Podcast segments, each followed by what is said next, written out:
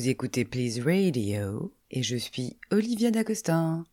Dans un monde saturé d'infos, de lancements, de nouveautés, où tout va très vite, où les images ont la durée de vie d'un Kleenex, j'ai eu envie de lancer ce podcast. Un podcast sous la forme d'une conversation, posée, intime, avec des personnalités du monde de l'art, de la mode, de la création au sens large. Des personnalités inspirées et inspirantes que vous avez plus l'habitude de voir sur Instagram ou ailleurs, mais que vous n'entendez presque jamais.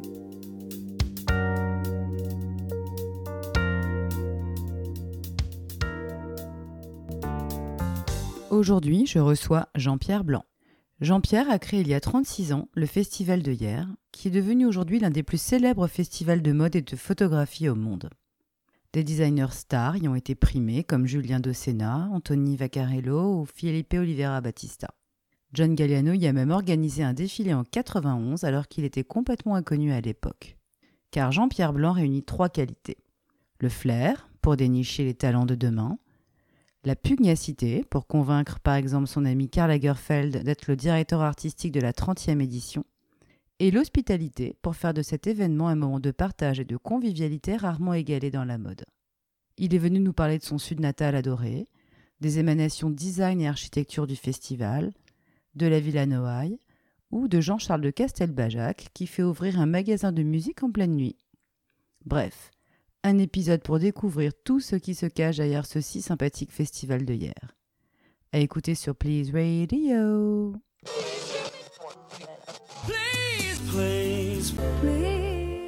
Bonjour Jean-Pierre, comment, Bonjour. comment allez-vous? Bah, Très bien, merci. Malgré cette euh, période bizarre, ça va plutôt bien. Alors, donc on vous connaît euh, en tant que fondateur du festival euh, de hier. Euh, je voulais qu'on commence donc par le début, comme on a l'habitude de le faire chez Please Radio. vous donc qui êtes, j'ai lu ça, fils de restaurateur, comment vous vous êtes retrouvé à créer un festival de mode il y a déjà 36 ans? C'est toujours une question qui me perturbe parce que je sais jamais trop par par quel euh, bout prendre cette histoire. Mais euh, quand même, je pense que j'en suis, arrivé là parce que je suis un très mauvais élève.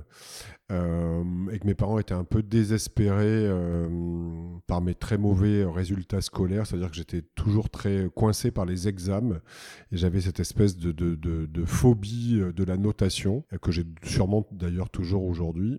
Et du coup, dans les années à la fin des années 80, la ville d'hier avait lancé une commission extra-municipale des jeunes pour euh, voir ce que les jeunes auraient aimé faire de l'avenir de leur ville. Et du coup, comme c'était après des élections municipales pour lesquelles je m'étais un peu investi et que j'étais un peu désespéré de ce qui s'était passé, on avait fondé avec des copains et des copines une commission extra-municipale des jeunes mode. Et du coup, on a organisé plusieurs euh, défilés de mode euh, pour des commerçants de la ville. Et euh, dans ces défilés, on avait mêlé des jeunes créateurs qui étaient des gens qu'on connaissait pour les faire connaître. Et ça a eu pas mal de succès public. Et du coup, on s'est dit, mais comment est-ce qu'on pourrait euh, essayer d'amener l'expérience un peu ailleurs et du coup, on avait, euh, avec toute la bande des copains euh, de cette commission extra-municipale, écrit à toutes les grandes maisons de, couture et de création des années 80, parce qu'en bons provinciaux que nous étions, euh, ce qui se passait à Paris dans les années 80, ça faisait rêver, parce que c'était un moment où la mode était délibérément et ouvertement à la mode, sans que ça gêne qui que ce soit. Et nous, on adorait ça. Et du coup, on avait écrit à Jean-Paul Gaultier, Thierry Mugler, euh, Azedine Alaya, enfin tous ces gens qui nous faisaient tant rêver pour leur dire qu'on souhaitait lancer un moment de soutien aux jeunes créateurs. Et la seule maison qui a répondu, d'ailleurs, c'était assez drôle pour la suite, c'était Thierry Mugler, donc Didier Grambach. Et on a lancé ce festival, donc pour la première fois en 1986, dans une église anglicane désaffectée. Et c'est François Chassagnac et Philippe Salvé qui étaient les invités d'honneur avec Arlette Chacoc de cette première édition. D'accord.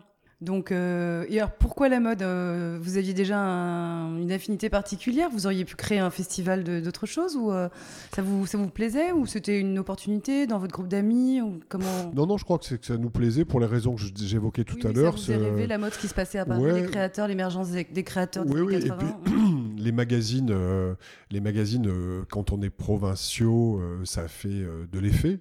Donc moi, je rêvais au travers des du magazine City, par exemple, je me souviens très bien, qui était un magazine un peu pointu, qui parlait de ces nouveaux créateurs. Et c'est vraiment ce goût de la mode. Alors sûrement pas par le bon prisme à l'époque parce que parce que c'était plus un prisme comme ça euh, un peu glamour ou euh, étincelant vu de la province et on a découvert ensuite ce qu'était la réalité de ce métier-là mais euh, mais en tous les cas non c'était c'était un choix délibéré. Et puis il y avait quelque chose qui m'exaspérait pas mal et qui m'exaspère d'ailleurs toujours aujourd'hui parce que c'est un peu en train de faire un, un, comeback pour pas dire un gros comeback. C'était le côté tu fais de la mode si t'es la copine de la fille de la nièce de La Princesse 2. Et ce festival, il avait un peu vocation à essayer de gommer euh, ces espèces de privilèges-là. Et, j'aime bien ça, je l'ai fait pour tout ce que j'ai fait par ailleurs euh, ensuite. J'aime bien que tout le monde ait accès à la culture et que tout le monde ait accès aux choses euh, et aux métiers. Quand on a du talent, je pense qu'on ne doit pas être rebombé parce que parce qu'on n'est pas connu ou parce qu'on n'a pas le bon réseau. La raison une des raisons essentielles de ce festival, c'est aussi ça, donner sa chance à tout le, monde. Le réseau quand on n'en a pas. Oui, exactement. Donc du coup, premier, euh, première édition euh, donc dans cette église anglicane désaffectée. Et alors, à quel moment ça a basculé euh, dans ce gros festival? Enfin, j'imagine que c'est venu crescendo et qu'il y a eu plusieurs étapes. D'abord, ça commence par François Chassagnac, qui était donc une directrice artistique des magasins Victoire, qui était des magasins importants, qui part de la première édition et qui me dit J'adore ce que tu fais, je vais t'aider. Et du coup, j'adore ce que tu fais, je vais t'aider. L'année d'après, donc pour la deuxième édition, elle revient avec Marie-Paul Gillis, qui était la directrice du studio des Galeries Lafayette à l'époque, et Jean-Rémy Doma dans ses valises. Vous imaginez, on est en 1987, hier, personne connaît quasiment, et on fait un défilé Jean-Rémy Doma. C'est comme si aujourd'hui vous disiez qu'il y a un festival qui se lance dans une province quelconque et que Jacques Mus va défiler mm. dès la deuxième année. Bon ben voilà, nous c'est ce qui nous est arrivé. Et, de là, euh, à chaque année on montait d'un cran et à chaque année il nous arrivait une, nouvelle chose jusqu'à une année magique. 69 euh, c'est année érotique, et bien 92 pour nous c'est année magique parce que dans la même année se retrouvent Helmut Lang, Jean Colonna, Martin Margiela, Martine Sidbon et Jean Twitou dans le jury. Waouh, d'accord. Et du coup, quand vous le vivez, vous vous rendez pas vraiment compte de ce que vous vivez, mais rétrospectivement, je sais même pas comment on a fait. Et, j'oublie quand même quelque chose de fondamental aussi, euh, c'est qu'en 1991, le président du jury, même si on disait pas comme ça à l'époque, c'était John Galliano. Mhm. Et que John, il avait défilé à hier. Et que du coup, euh, tout ce qui se passait dans cette petite ville de province, année après année, ça commençait à faire un espèce de buzz à Paris. Et tout le monde se disait, mais mince, qu'est-ce qui se passe? Voilà. Et du coup, bah, 91-92, c'est deux années. Euh, charnière. Alors comment, comment on fait pour tomber sur John Galliano il, était chez Givenchy ou c'était avant ça? Non, il était, Nul, il, était, nulle part. Non, non, en fait, c'est Sylvie Grumbach euh, et, Laurent Sudre à l'époque, euh, via Didier Grumbach, donc qui était mhm. pas encore notre président, mais avec qui on avait noué une amitié euh, fidèle, une amitié pour la vie. Et John Galliano avait fait ce défilé magique, donc que je n'ai pas vu, mais dont, j'ai encore le son comme ça dans les oreilles, euh, chez les Rothschild. Oui, oui, dans l'hôtel particulier des Rothschild. Dans l'hôtel particulier des Rothschild. Et euh, donc il était, il arrivait à hier auréolé de ce moment de fou. Hmm. Et nous, qu'est-ce qu'on lui demande De faire un défilé dans un endroit horrible qui s'appelle l'espace 3000. Et il dit oui. C'est génial. Et je sais même pas comment on a fait pour le. Mais en même temps, il était content. Il était avec Steven, son assistant magique de, l'époque. Euh, puis sa team, il se sentait bien. Il y a des photos où il est au bord de la mer. Il avait l'air tellement. Il était beau comme un dieu, heureux. je pense que ça joue dans l'accord pour tout ça. Et, l'année d'après, eh bien, euh, euh, Helmut Lang, c'est des copains qui disaient mais il faut absolument y aller, il se passe quelque chose. Michel Montagne, je pense, avait donné les bons buzz aussi, puisqu'elle était l'attachée de presse d'Helmut Lang, Jean Colonna et Martine Sidbon. Donc Michel était là aussi avec eux. Et puis c'est des, des, amitiés qui se sont nouées à ce moment-là. Moi, je crois beaucoup à ça. Euh, ces gens-là, je les vois toujours aujourd'hui. Bon, Martin Margiela, non. Mais les autres, oui. Ils sont, sont devenus des amis du quotidien pour moi et c'est important. Et le festival, il s'est construit, je dis souvent que c'est une aventure de mode, mais c'est aussi et avant tout une aventure humaine. Pour moi, c'est peut-être ce qu'il y a de plus important. Et euh, de la première année du festival à aujourd'hui, il y a des gens qui sont devenus mes amis et qui sont des amis de la mode. Et j'adore ce milieu de la mode qui est souvent si décrié euh, pour, pour, sa superficialité, ce qui est vrai à certains égards et à certains moments, mais est aussi un milieu vraiment formidable que j'aime beaucoup. Et c'est peut-être le milieu dans lequel je travaille jusqu'à ces dernières années, euh, qui est celui que je préfère. Mmh. Ouais, il est euh, assez magique parce que très snob en même temps et en même temps très ouvert. Euh, moi, j'ai toujours dit que je trouvais que c'était un milieu où euh, on peut être, on peut s'appeler Azine Alaya, être petit, tunisien et avoir énormément de talent et boum, ça marche. Alors que dans la finance, dans d'autres secteurs, c'est plus, c'est plus compliqué. C'était moins ouvert c'est en train de le devenir, mais euh, bon, bref. Bon, mais il y a la culture aussi. Moi, ce qui me passionne, c'est la finesse des raisonnements et de la culture des gens de la mode. Mmh. Vous voyez, souvent, les gens de la mode, ils connaissent la déco, ils sont obligés. Ils ne peuvent pas faire autrement. Ils connaissent la déco, ils connaissent la musique, ils connaissent les maquillages, les coiffeurs. Enfin, vous voyez, ce qui me plaît beaucoup et ce que je dis souvent à mes étudiants quand je leur, euh, j'essaie de leur transmettre que ce que peut être le métier de ce qu'on appelle communément créateur de mode, c'est qu'en fait, un créateur de mode, c'est quelqu'un qui sait, qui est capable de créer une famille autour de lui. Et cette famille créative dans la mode, elle est indispensable. Ailleurs, c'est peut-être moins systématique et moins obligatoire. C'est un peu le réseau, malgré tout. Oui, mais le bon côté du réseau. Mm. Oui, ça peut devenir une familia, une familia mafia, mm. entre guillemets, mais, euh, mais ça, ça, peut être aussi une familia créative. Mm. Moi, j'ai des souvenirs, par exemple, la première fois que j'ai rencontré Karl Lagerfeld, il était accompagné de, de Stéphane Marais et de Julien Dix. Bah, pour moi, Stéphane Marais et Julien Dix, autour de Karl Lagerfeld, c'était deux, deux magiciens. Bon, et ça reste, Stéphane Marais et Julien Dix, deux magiciens. Et c'est aussi ça, ce... ce euh, en provençal, je veux dire un truc que personne ne va comprendre, mais en provençal, on dit tu as le gaoubi. Avoir le gaoubi, ça veut dire avoir la finesse et l'intelligence. Et Eh bien, c'est ça dans la mode souvent qu'on retrouve et qui est vraiment bien et bon. D'accord.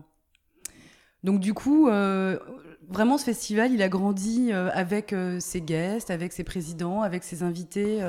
de chaque année, ça a grossi. Et euh, donc vous avez eu des, on peut parler des, présidents, des invités, des membres du jury euh, prestigieux euh, que, que, vous avez eu. Vous avez quasiment eu tout le monde. Non, mais en fait le festival il a grandi avec ses invités, mais il a aussi grandi avec des, des gens qui l'ont fait mm. autour de moi. D'abord la Villa Noailles en 1996, en fait pour les 10 ans du festival, on, on a la chance de pouvoir se poser chez Charles et Marie-Laure de Noailles, qui sont quand même, comme dirait Patrick Mimouni, deux personnages de romans qui ont vraiment existé et ça a apporté beaucoup à l'esprit du festival, la Villa Noailles. Donc ça a été un, super euh, invité que de se retrouver chez Charles et Marie-Laure de Noailles. Et puis après, bah, il y a eu... Euh, oui, à peu près tout le monde, sauf Thierry Mugler et, Sonia Riquel. Ce sera deux ratés de, ma carrière dans la mode. C'est comme ça, il n'y en a pas eu beaucoup d'autres. Mais oui, après, il y a eu, ben, euh, pour les 20 ans, Azedine Alaya, qui m'a dit oui en 30 secondes, mmh. alors qu'il disait plutôt non à tout, le monde. Mmh. Et que ça, c'était c'était un cadeau. Euh, il y a eu Karl Lagerfeld, comme je le disais tout à l'heure, à plusieurs reprises. Euh, ma première rencontre avec Karl Lagerfeld, c'est en 1995 pour un livre sur la Villa de Noailles qui était au départ un lookbook pour sa collection et qui est resté comme ça présent tout le temps. Il est revenu pour présider le jury en 2002 avec une exposition dans la piscine incroyable et puis il est revenu euh, comme un cadeau du ciel pour les 30 ans du festival avec la maison Chanel invitée comme, comme invité d'honneur. Et puis après, ben, il y a eu tous les gens qui sont devenus, comme je vous le disais tout à l'heure, des amis, euh, de Martine Sidbon à Jean Colonna, à Helmut Lang, euh, à Felipe Oliveira Batista, euh, à... Les anciens candidats et gagnants sont aussi devenus après ouais, membres et présidents. Ouais, j'aime beaucoup ça. Donc il y a eu dans ce, dans ce rôle-là de l'ancien lauréat qui devient président du jury, pour l'instant, Felipe Oliveira Batista, donc quand il était chez Lacoste. Ouais. Et puis Julien Docena, quand il est. Quand, enfin, chez Paco Rabanne. Ouais. Julien Docena, qui est enfin, ce sont deux garçons formidables que j'aime vraiment beaucoup. Et puis après, il y a eu des aventures aussi euh, euh, chez Kenzo quand euh, les deux directeurs artistiques de Opening Ceremony, Umberto et Carole, et Carole en étaient les directeurs artistiques, qui a été un moment vraiment formidable. Bon, voilà, il y a eu vraiment absolument tout le monde, mais je pense que on, peut un peu dire qu'il y a un esprit du festival d'hier qui va au-delà du name dropping, j'espère. Oui, oui. Et puis il y a une équipe aussi, il y a une qualité de défilé euh, artistique euh, menée par Maïda euh, pour la mode. Bah, on va en parler. Vous allez Hmm. nous raconter comment ça s'orchestre pour, quel- pour quelqu'un qui ne serait jamais allé à ce festival. Donc c'est sur 3-4 jours. Euh, donc vous avez en amont fait des présélections. euh, comment ça se passe? Donc il y a et la photo et la mode et les accessoires. Et les depuis, euh, accessoires. trois ans. depuis 3 ans. Euh, eh bien, ça se passe que euh, on lance les concours dans les trois domaines, donc mode, photographie et accessoires de mode, en septembre en général. Alors là, j'en parle dans une version Oui. normale. On, on- on va, Voilà. on, va, on va dire que le festival est normalement est fin avril. Voilà. Donc euh, mettons-nous dans cette configuration, même si c'est pas celle qui Ouais. va avoir lieu ni qui a eu lieu l'année dernière. Mais du coup, on lance dans toutes les écoles du monde euh, un appel à candidature internationale, donc pour ces trois domaines. Ensuite, on reçoit les dossiers euh, euh, de manière digitale pour la photo et de manière réelle pour les accessoires de mode et la mode. Ça veut dire réel, ça veut dire qu'on a un prototype Ouais. à chaque fois.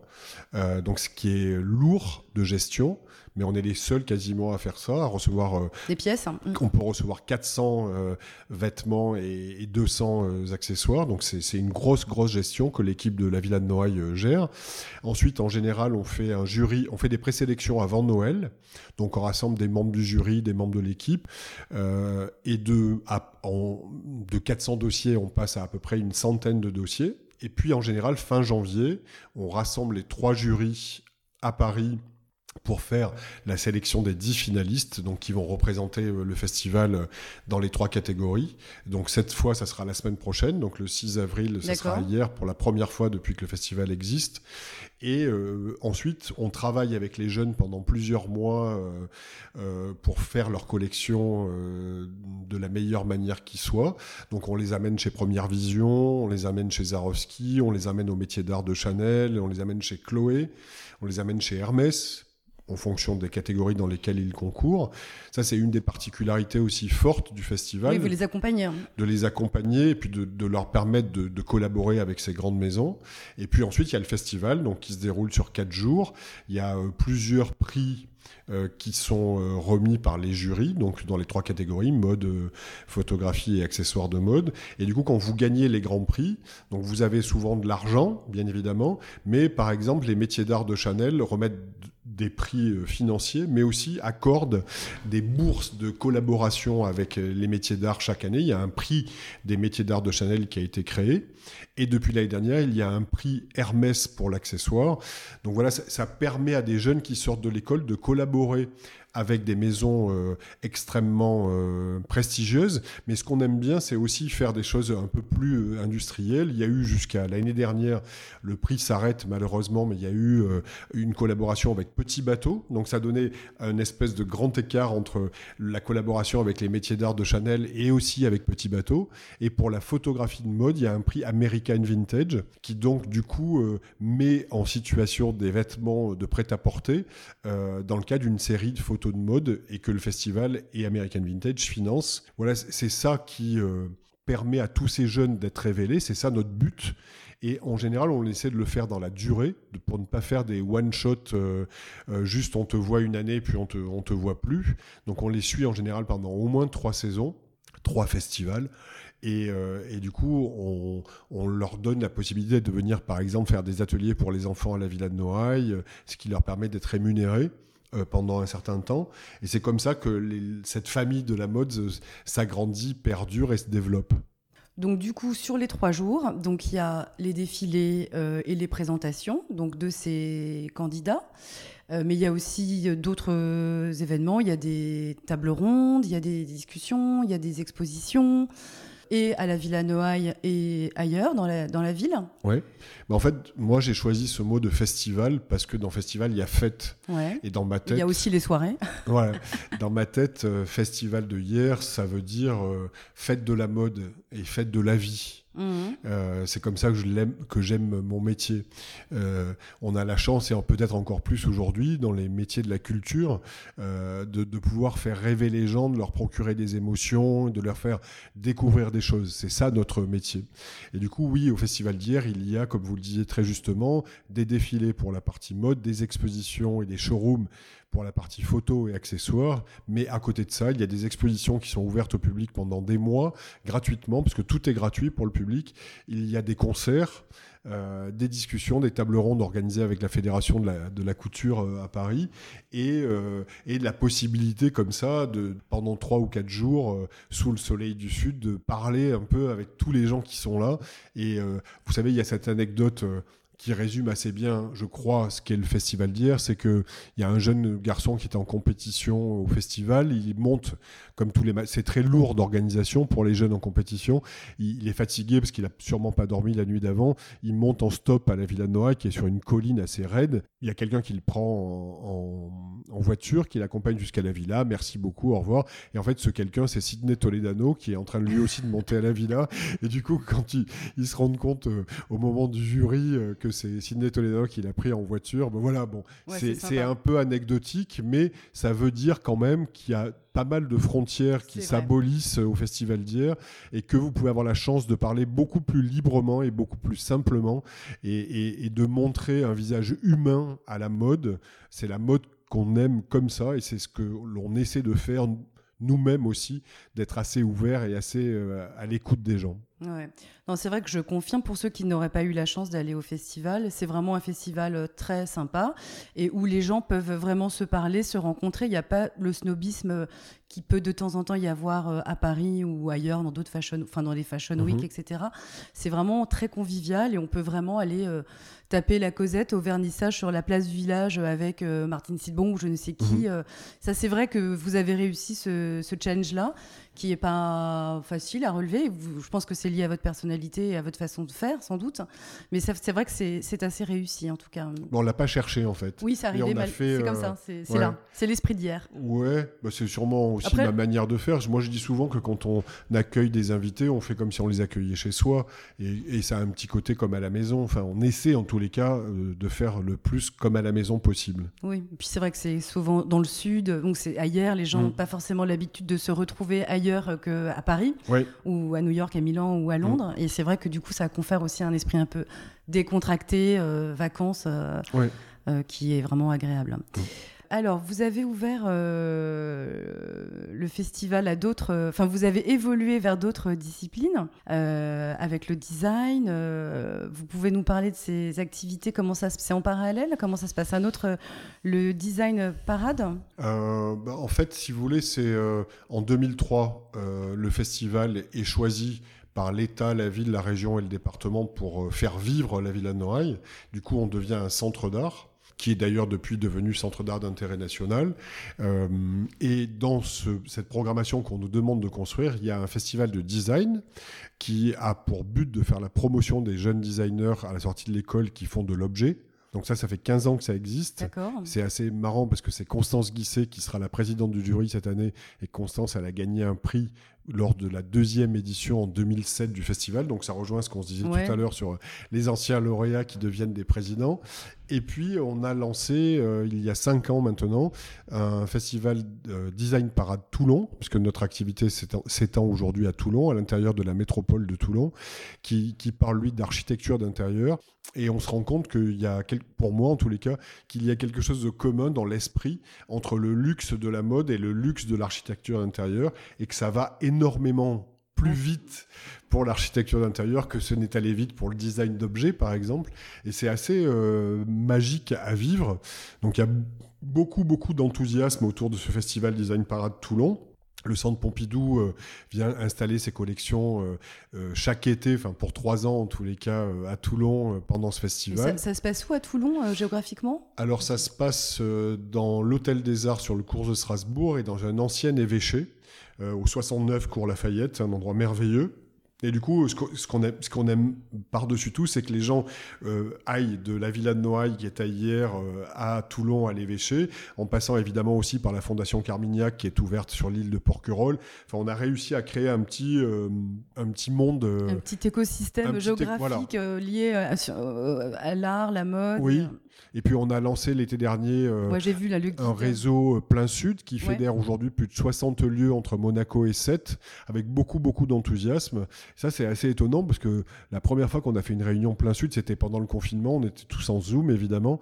Et il y avait autour de la table, enfin autour des, des ordis, euh, aussi bien le président du MUSEM, euh, Jean-François Chunier que euh, le patron du Carré d'Art à Nîmes. Et moi, j'étais hyper impressionné. Et ça a marché, et ça a tellement bien marché qu'on continue cette année. Et voilà, ça, c'est. Euh, ce, réseau, il a vocation à quoi Il a vocation en priorité à faire accéder les informations auprès du plus large public possible. Dire, vous voyez, on, on, fait souvent des, des comptes. Enfin, on, met les gens dans des. des, des, je trouve pas le, le terme.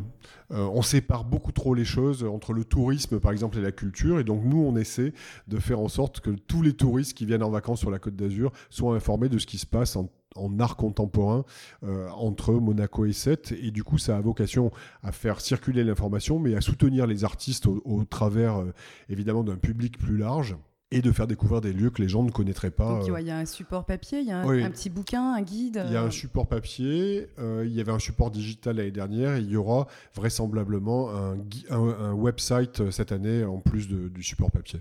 Alors pour revenir au festival de la mode, souvent donc sur ce podcast, on aime bien des petites anecdotes croustillantes. Est-ce que vous avez eu des c'est mon côté un peu gossip? Pardon. Non, mais est-ce qu'il y a eu des, euh, des, des rockstars, des gens qui, euh, qui ont fait des trucs un peu dingues, un peu marrants euh, vous avez eu un super casting. Alors après, je sais que les gens sont beaucoup plus humbles et beaucoup plus sympas.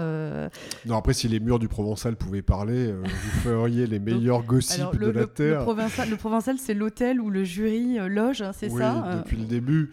Mais bon, après, je sais pas. je vais juste dire un truc comme ça qui me vient par la tête qui me traverse l'esprit, c'est que quand Jean-Charles de Castelbajac était président du jury dans les années 90, pendant le week-end, c'était l'anniversaire de son fils. Il avait fallu que quasiment euh, à une heure improbable, on fasse ouvrir une, un magasin qui vendait des guitares électriques parce que Jean-Charles voulait absolument offrir à son fils une guitare électrique. Donc voilà, ça c'est. Et ça, vous avez réussi à le faire. Oui, oui, oui, oui, oui. Bon, quand on est organisateur de festival, organisateur de festival, on arrive un peu à tout faire. C'est un peu notre métier. Bon, et puis il y a des fois où quand c'est demandé gentiment et, joliment, euh, tout est possible. C'est quand c'est demandé de manière euh, snob et agressive que tout se referme et que rien n'est possible. C'est comme dans la vie euh, du quotidien. Mais si, oui, oui, si j'en ai eu. Ah, je savais. Ça va venir. Non, mais c'est lié à Karl parce que bon. Évidemment, ma vie a beaucoup changé quand j'ai rencontré Karl Lagerfeld et quand j'ai rencontré la maison Chanel. Et du coup, l'année des 30 ans du festival, le casting était quand même. Ça, c'était il y a quoi 4-5 ans, c'est ça? C'était en 2015. 2015, ouais. Le casting était évidemment euh, le plus impressionnant de, que, de, tout ce que j'ai vu et vécu euh, depuis que je travaille. Et du coup, on avait beaucoup, beaucoup de rendez-vous de sécurité. Le casting, c'était les invités, les membres du jury Oui, bon, euh, c'était la princesse, son Altesse royale Caroline de Monaco, Caroline de Monaco la ministre de la Culture, Karl. bon, il y avait beaucoup, beaucoup de gens célèbres. Euh, et, du coup, il y avait beaucoup de rendez-vous de sécurité. On avait fait trois fois euh, le parcours de la ministre pour savoir par où elle passait en plan A, par où elle passait en plan B, bon, ce qui est toujours comme ça. Et, euh, du coup, bon voilà, tout se passe bien. C'est pas qu'on est habitué, mais on, quand même, commence à être un peu rodé sur ce genre de choses. Donc, après les discours, il était prévu qu'on passe par un certain endroit pour faire en sorte que Karl Lagerfeld, euh, Caroline de Monaco et la ministre voient l'exposition Chanel un peu tranquille pendant un moment. Donc on arrive sur la terrasse et là ce qu'on avait oublié de signaler à la sécurité, c'est que des danseurs allaient se mettre à danser sur les toits et qu'ils allaient se battre et se disputer. Et du coup, il y a eu un petit moment, on est arrivé, ils ont commencé à gueuler sur les toits et la sécurité nous a regardé en nous disant on tire ou on tire pas. Et il y a eu vraiment un espèce de blanc mais qui a duré un infime moment, mais qui restera à jamais gravé dans ma mémoire parce que tout le monde pensait qu'un attentat était possible. Et du coup, c'était horrible pendant une demi-seconde et tellement drôle après éventuellement à raconter. et, l'autre anecdote, elle est liée à Karl aussi, et après je parlerai plus de ça. Donc euh, on est en plein festival des 30 ans.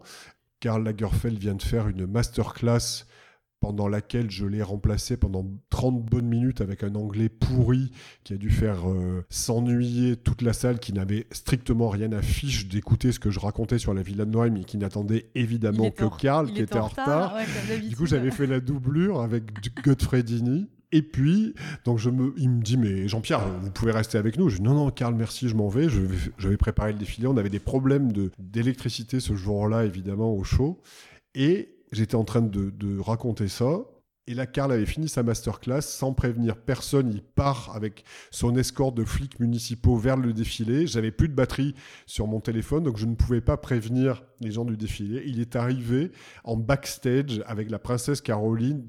Il y avait une panique à bord totale. Et comme avec cette personnalité exceptionnelle que Karl avait, cette douceur et cette gentillesse et son intelligence et son humour. Tout s'est évidemment bien passé. Il a regardé, il a discuté avec tout le monde, il a regardé le défilé qui était plus long que jamais, ce qui était évidemment horrible pour sûrement pour lui, mais il n'a absolument rien dit. Et ensuite, on est parti écouter ce merveilleux concert euh, offert par la Maison Chanel sur la piscine de la Villa Romaine avec Christophe, qui restera évidemment ah un moment.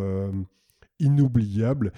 Je me souviens très bien de euh, Virginie Viard et, Karl qui disaient Qu'est-ce que tu aimerais pour ces 30 ans? Moi, j'avais dit bah, Je sais pas, il y a comme ça un des rêves coincés dans ma mémoire qui serait de faire un concert avec Christophe. Et euh, Virginie avait dit On adore. Et on avait fait ce concert de Christophe qui était, euh, que je n'ai pas entendu tellement j'étais stressé, mais qui, et c'est ça le bonheur de mon métier, est resté à tout jamais gravé dans la mémoire des gens qui l'ont vécu et qui l'ont vu, entendu surtout.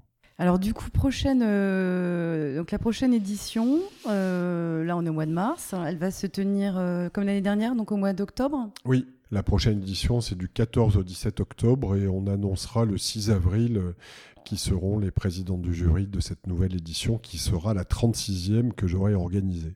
Et euh, est-ce qu'il y a d'autres projets, euh, d'autres encore, d'autres émanations euh, après le design, l'architecture Mon projet, c'est de partir à la retraite, enfin d'essayer de voir quand est-ce que je peux partir à la retraite.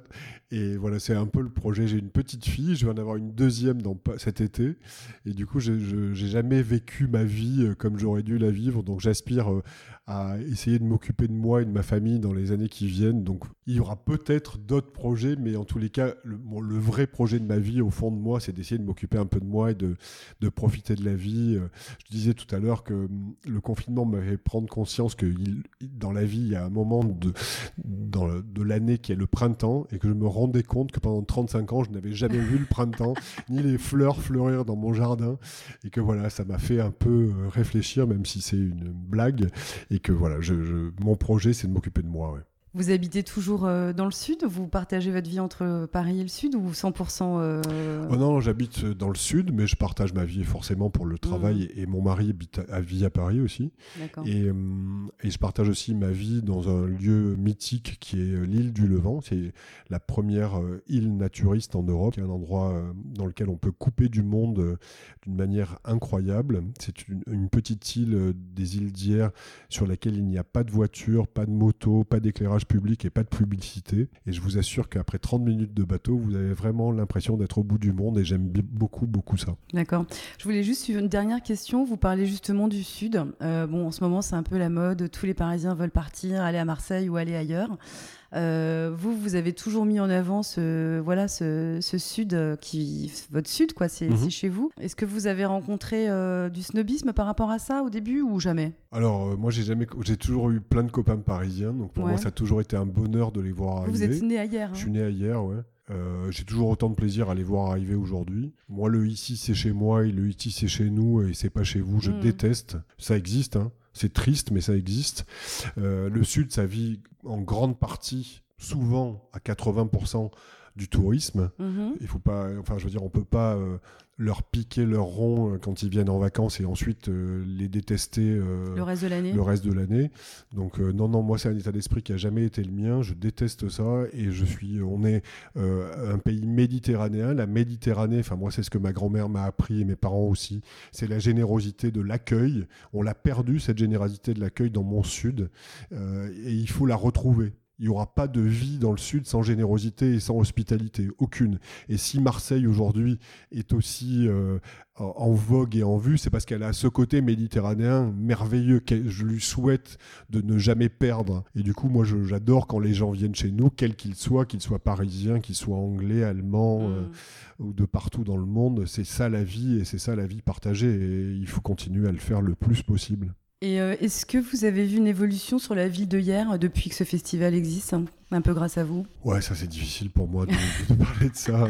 Euh, en tous les cas, je l'ai vu à Toulon. non, je sais pas, l'hôtellerie, est-ce que du coup, il y a, je sais pas, des infrastructures qui se sont créées, des restos bah, En tous les cas, il y a quelqu'un que j'aime beaucoup qui s'appelle David Piron, qui est mon ami et qui a créé un hôtel et un restaurant hier, qui dit à qui veut bien le croire à qui veut bien l'entendre, qu'il a créé parce que je faisais ce que je fais hier. Comment s'appelle son hôtel? On va le faire. c'est la, Reine Jeanne. C'est un ah très très bel hôtel, euh, très chouette. Et d'ailleurs, on va faire un nouvel hôtel ensemble euh, en centre-ville qui s'appelle l'hôtel du Parc. Ah ben voilà les projets. Mais, euh, mais après à Toulon, c'est encore plus visible qu'ailleurs, c'est-à-dire que hum, qui est important aussi, c'est l'accompagnement politique d'un projet quel qu'il soit. Et à Toulon, en tous les cas, on est porté d'une manière vraiment incroyable.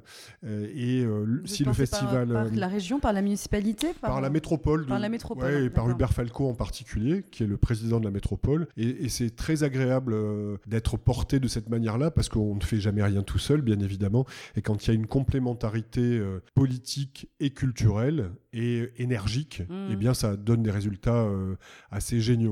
Bon, ben parfait. On va finir sur cette bonne euh, euh, touche positive, euh, politique, culturelle, et tout ça va ensemble.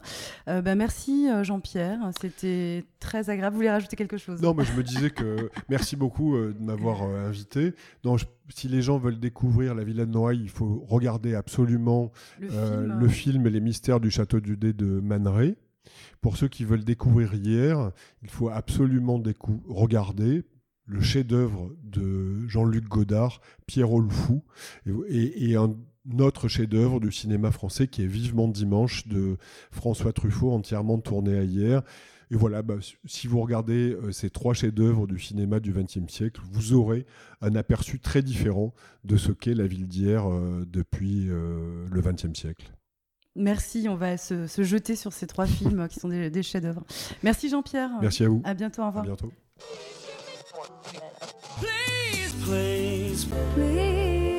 Alors cet épisode de Please Radio est terminé. J'en déduis que si vous m'entendez, c'est que vous avez écouté ce podcast jusqu'à la fin, ce qui est déjà une très bonne nouvelle. Euh, j'espère que cette conversation vous a plu. Si c'est le cas, je vous invite à parler du podcast autour de vous, à le partager, c'est important. Et euh, je voulais aussi remercier Emma Bergman pour le jingle de début et de fin, que j'adore. Voilà, comme ça c'est fait. Allez, je vous embrasse, à bientôt. Please, please, please, please, please, please, please, radio.